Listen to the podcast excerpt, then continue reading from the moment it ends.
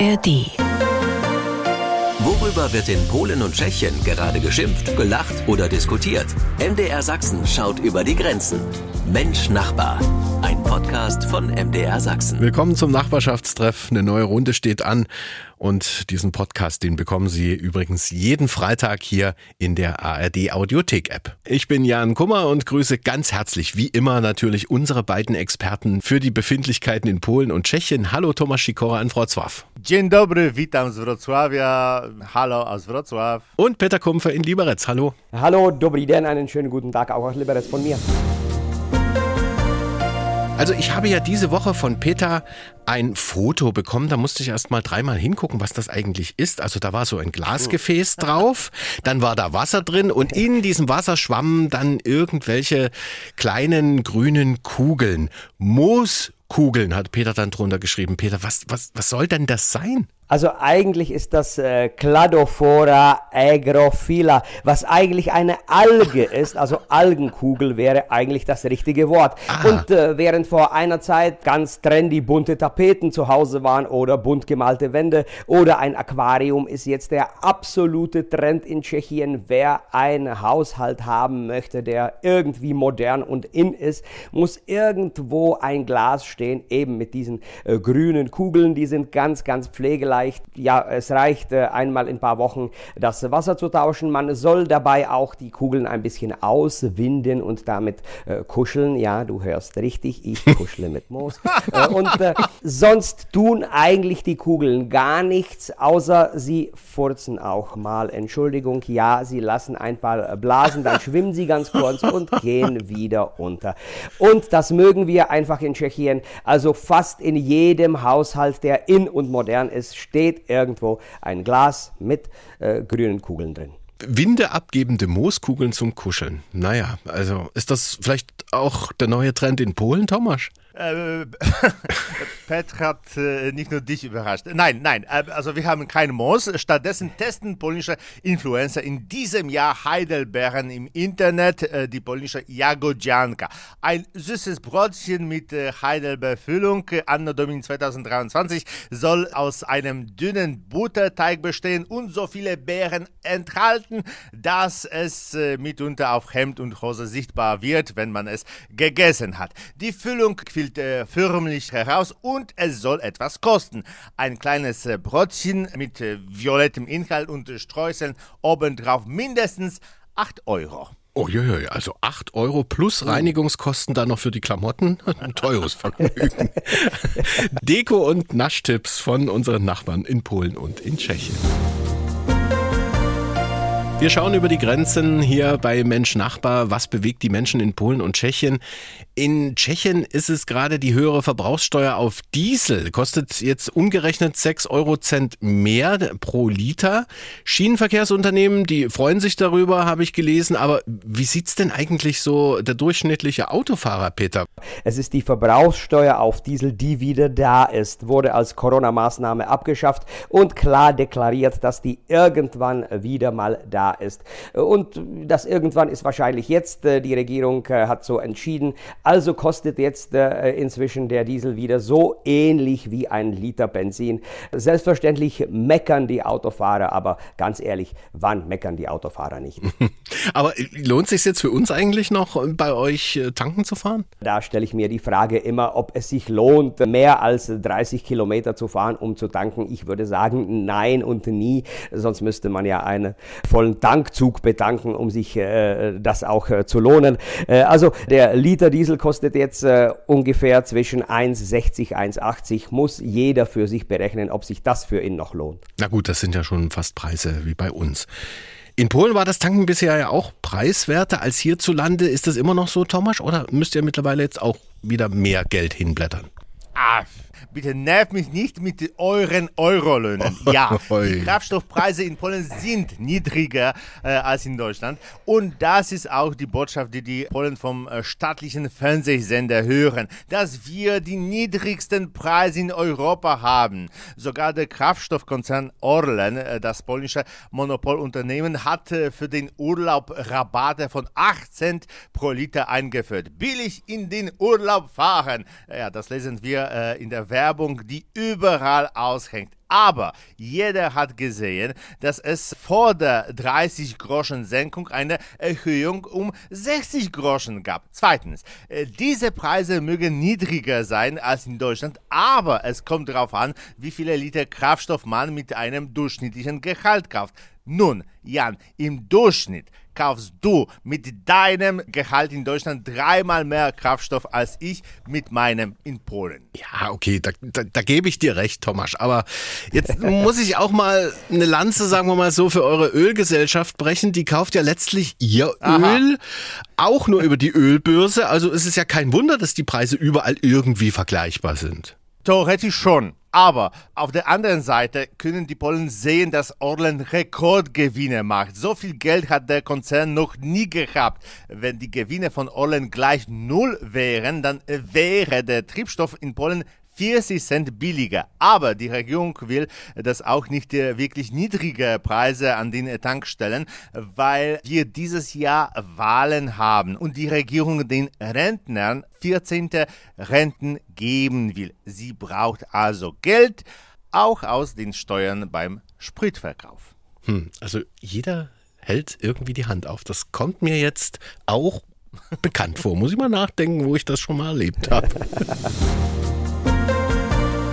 Das ist Mensch Nachbar bei MDR Sachsen. Wir hören jede Woche mal, was Polen und Tschechien so umtreibt. Also ich muss sagen, ich kann zurzeit kein Rosa mehr sehen. Dieser Hype um den Barbie-Film, der macht mir echt zu schaffen. Nun kann ich mich mit dieser Puppenwelt auch äh, nicht identifizieren, ehrlich gesagt. Thomas in Polen, du bist ja, habe ich gehört, der einzige Barbie-Fan oder ist sonst auch alles in Barbie-Rosa? In unserem Fall äh, ist es äh, eher ein bisschen im Stil von Dr. Jekyll und Mr. Hyde. Ähm, denn so häufig es rosa gestillte Häuser, Kleider und Männchen à la Ken oder Barbie gibt, so häufig gibt es äh, auch Düsteres im Stil des zweiten Hollywood-Filmhits dieser Tage, also Oppenheimer. Und oft stellen die Leute zwei Fotos von sich im Internet. Eines im Barbie-Stil und eines in düsterer, postapokalyptischer Pose aller Oppenheimer. Es ist gut möglich, dass uns diese Oppenheimer-Version besser gefällt. Die Polen sind das trübste und am wenigsten lächelnde Volk Europas. Wir sind also das Oppenheimer-Team. Also, naja, gut, das habe ich aber jetzt auch schon anders erlebt. Peter, Tschechien hat ja nun zu diesem Film sogar was beigetragen. Ich sage nur böhmisches Glas. Roselin Hopnail. So heißt der tschechische Star aus dem Film Barbie und wie du jetzt schon bereits verraten hast, ist das keine Schauspielerin, sondern ein rosafarbener Glaskrug aus der Glashütte in Kamenicki-Schenov, Stein-Schönau, also unweit der sächsischen Grenze.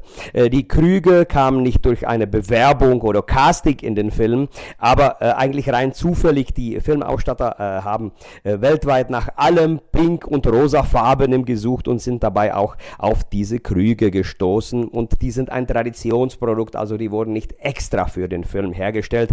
Und äh, so könnte ich mir vorstellen, dass die Krüge aus durchsichtigem und leicht rosa schimmerndem Glas mit vielen Noppen ringsherum äh, auch jetzt zum Verkaufsschlager werden. Große Aufregung gibt es in Polen gerade um einen angeblichen Star. Also Konkret geht es um eine junge Frau, die aus Polen stammt und eine sehr bekannte Schauspielerin in Bollywood, also in Indien, aber auch in Hollywood ist. Sie ist Journalistin und Filmproduzentin. Ihre Filme wurden schon in Cannes gezeigt. Außerdem ist sie noch dazu wunderschön und gehört zur Gruppe der polnischen Prominenten mit Millionen von Followern im Internet. Ja, was ist da jetzt genau daran das Problem, Thomas?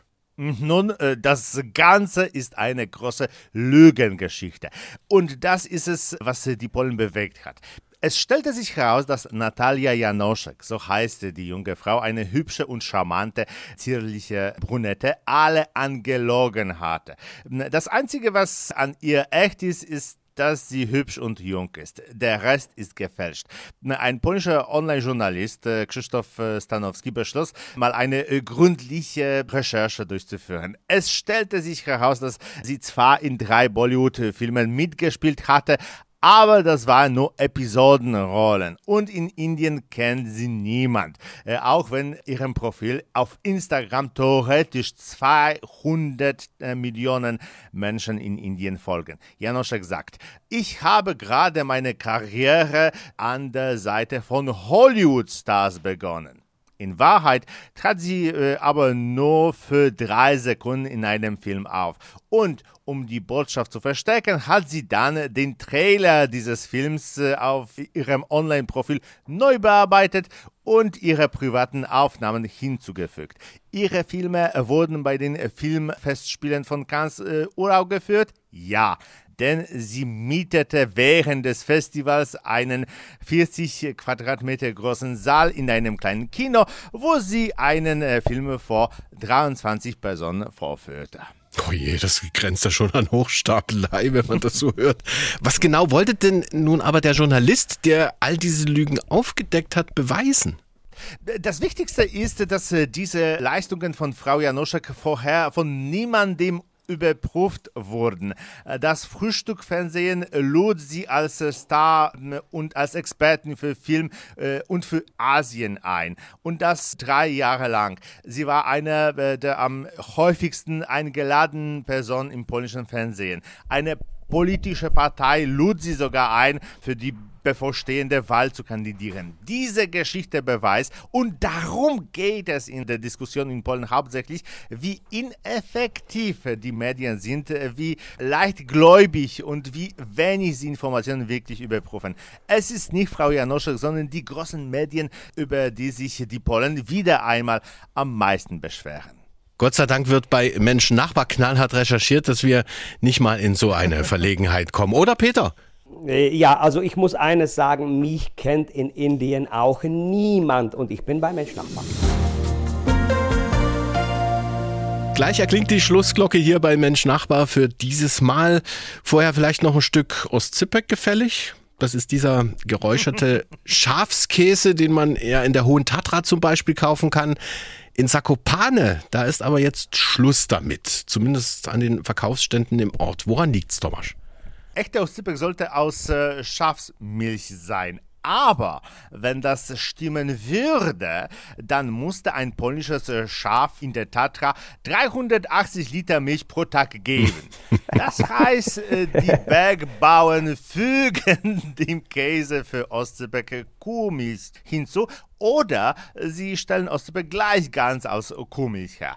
Äh, und dann verkaufen sie ihn als echten Schafmilchkäse und verlangten 40 Euro pro Kilo. Die Handelsinspektoren waren verärgert und sagten, sie würden kontrollieren, woraus der Käse hergestellt wird. Die Bergbauern sind äh, harte Männer und Frauen und äh, sie haben bereits angekündigt, dass sie die Inspektoren mit äh, Heugabeln verjagen werden. Vorerst aber haben sie mit äh, diesen Preisen für falschen Schafkäse äh, die Touristen selbst verjagt. Die, Touristen boykottieren jetzt den Kauf von Ostzebeck in Zakopane. Ja, kann ich verstehen. Peter, ihr habt doch auch diesen leckeren geräucherten Käse hier in Tschechien, hm. die, der so geflochten ist.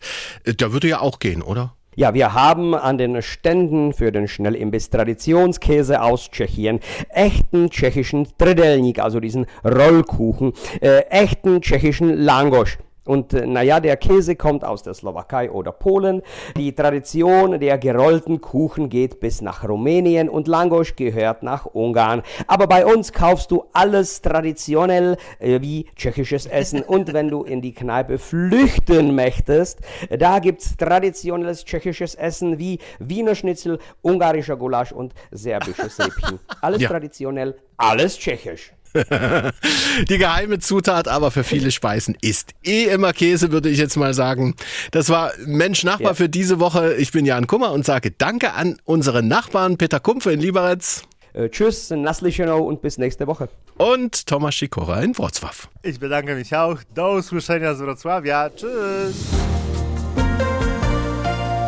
Kleiner Hinweis noch an dieser Stelle, wir von MDR Sachsen, wir haben noch ganz, ganz viele andere tolle Podcasts für Sie.